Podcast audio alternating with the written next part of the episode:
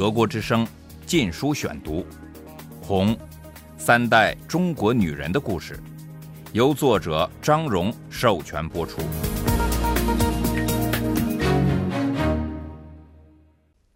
第十四章：爹亲娘亲不如毛主席亲。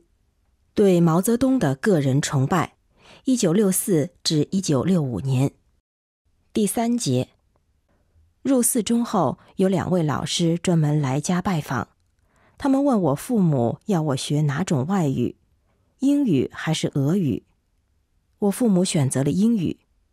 当问到我第一学期要学物理还是化学时，我父母说：“让老师决定好了。”我一跨入校门就爱上了这里，古色古香的大门，蓝色琉璃瓦大屋顶，精雕细琢的房檐，门前一级石阶，门廊由六根朱红大木柱支撑。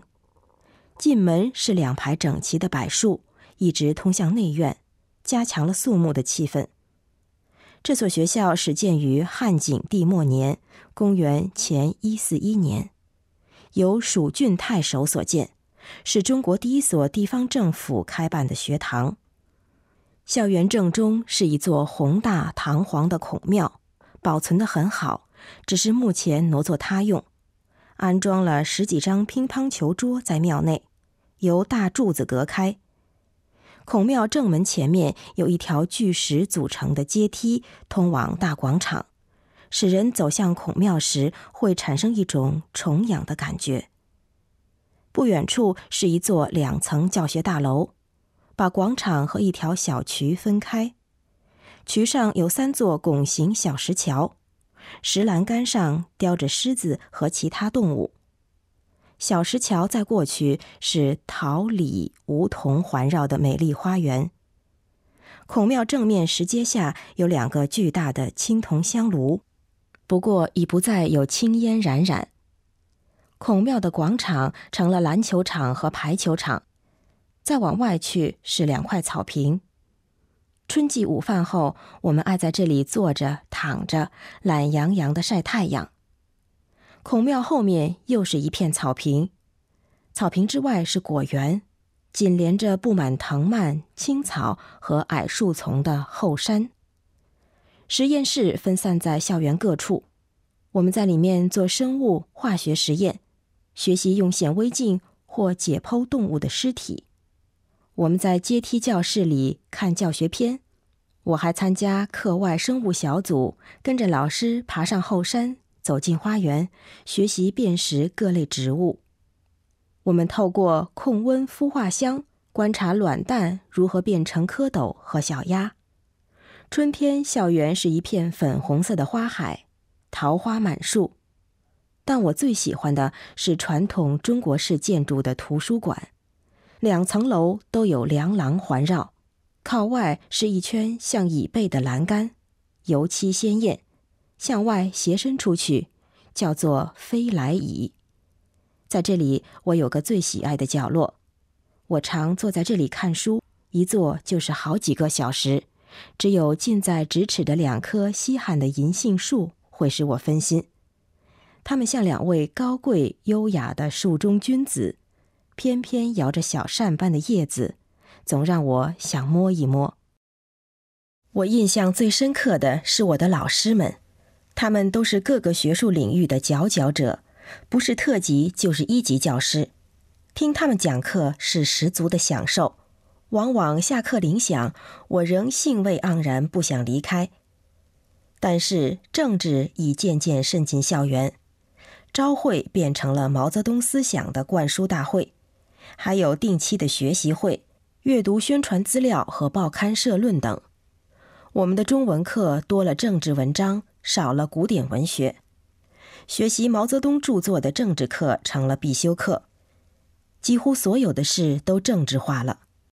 一天，校长在朝会上宣布，以后每天课间十五分钟做眼部保健操，说这是毛主席对我们的一片关心，因为他老人家看到许多学生戴眼镜。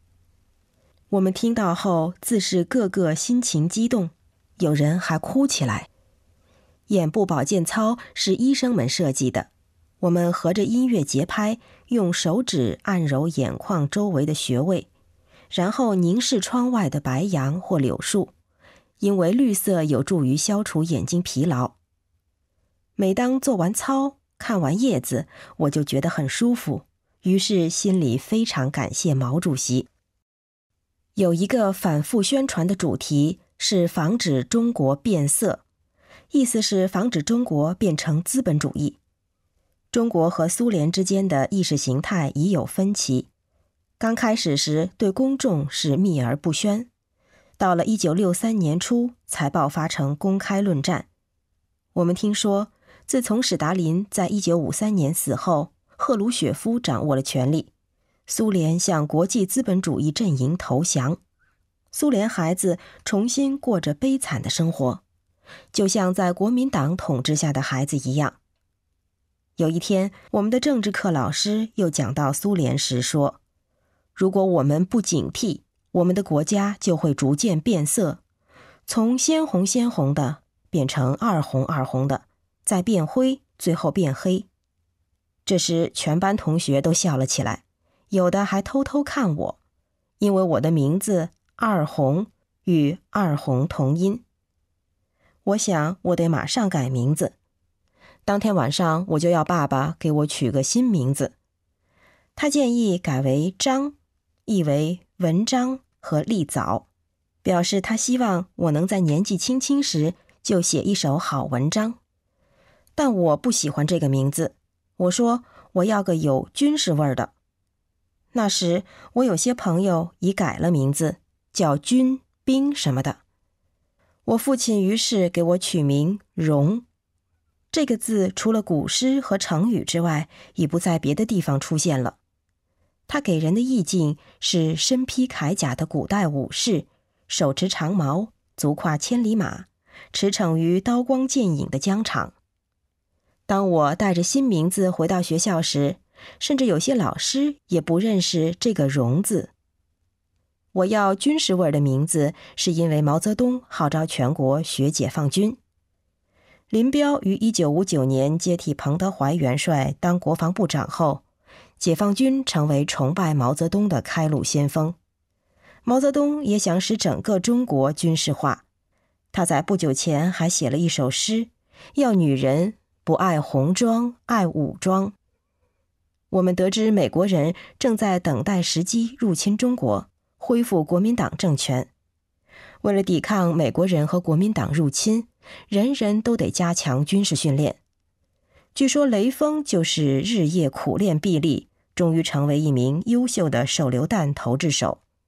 体育一下子变得非同小可，短跑、游泳、跳高、平衡木、体操以及掷铅球和模拟手榴弹，统统非做不可。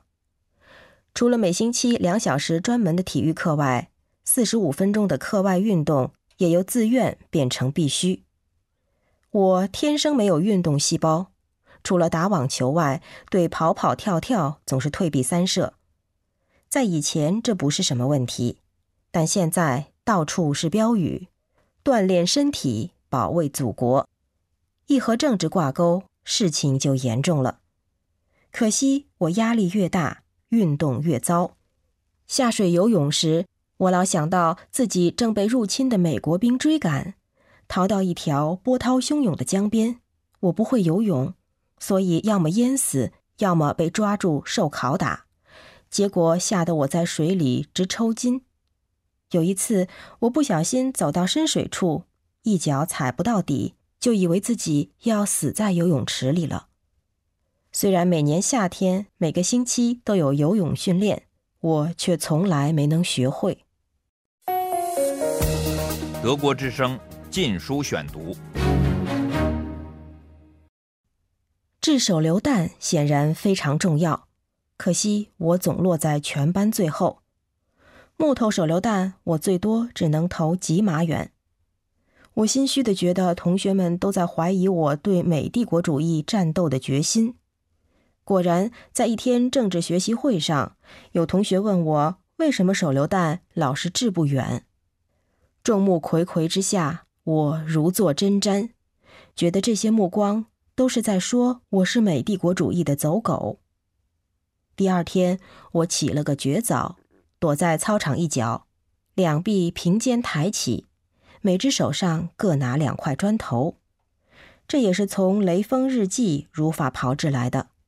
雷锋就是这样锻炼臂力，成了掷弹能手。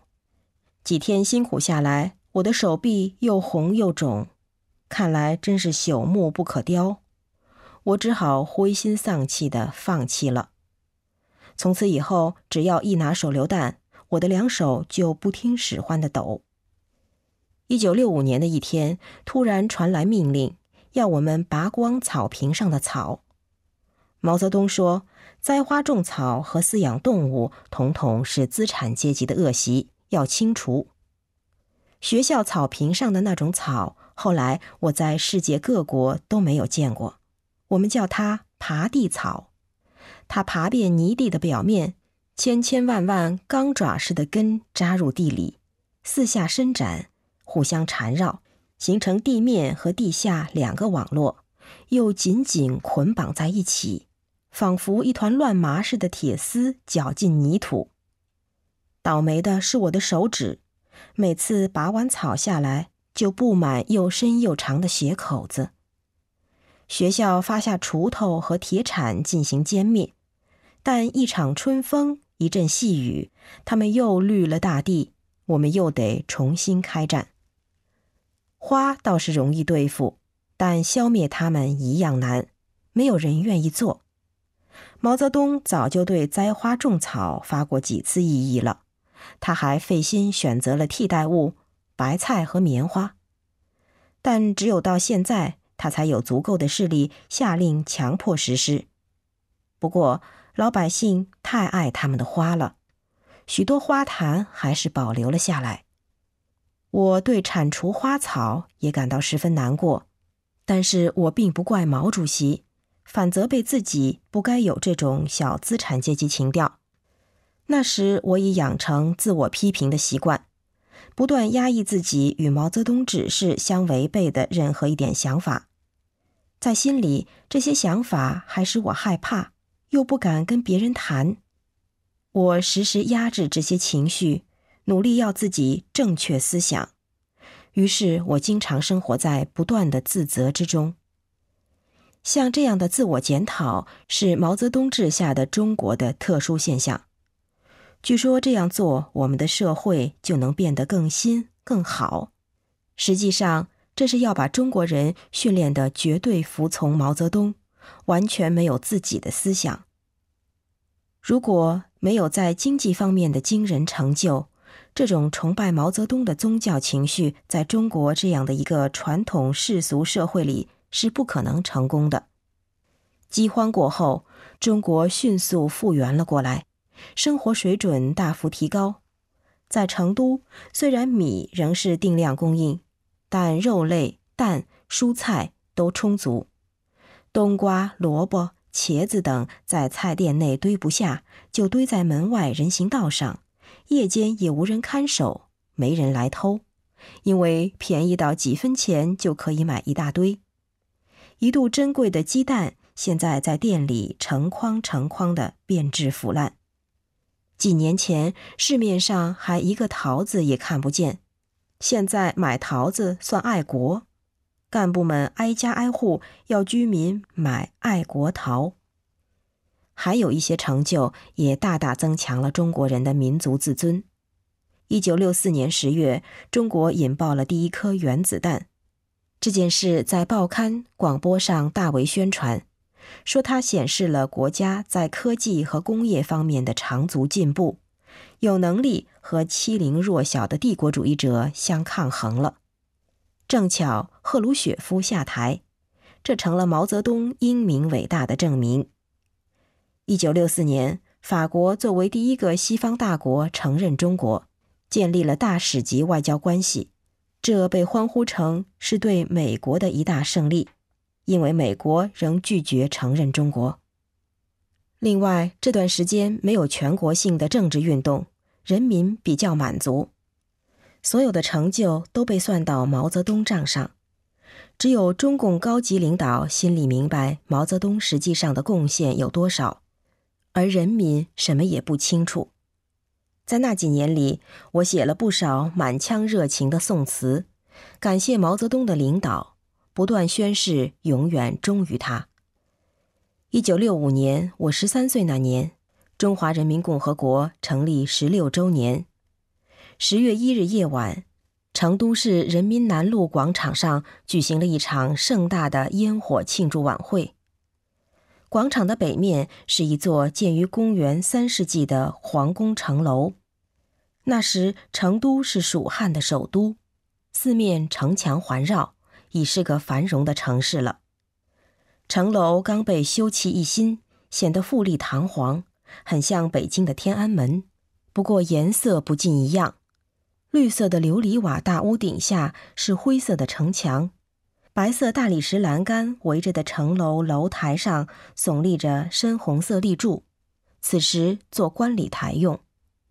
我和全家人及四川省的高官和家属站在城楼上，享受节日气氛，等待烟火表演开始。下面的广场上聚集了五万名群众，唱歌跳舞，砰砰。放烟火的信号枪在我身旁几码处发射，顿时天空变成了绚丽的火树银花，变成了一波接一波五彩缤纷的海洋。人们的欢叫声与烟火声此起彼落，一派喜气洋洋。突然，天空无声无色了几秒钟，随后无数束烟火蓦然腾空而起。像天女散花般在夜空几乎同时爆开。只见一条长而奇大的白绸带标语从半空中飘飘而下，广场上的火光照亮了上面的大字：“伟大领袖毛主席万岁！”我顿时热泪夺眶而出，一遍遍对自己说：“能生活在伟大的毛泽东时代，我实在太幸福了。”我不明白资本主义世界的孩子们没有毛主席怎么办，而且他们还没有希望亲眼看见他。我只想把这些可怜的孩子救出苦海，当场下定决心要努力工作，建设强大的中国，支援世界革命。此外，努力工作还有个更重要的目的：当上劳动模范，去北京见毛主席。这成了我生活的目标。德国之声《禁书选读》，《红》，三代中国女人的故事，由作者张荣授权播出。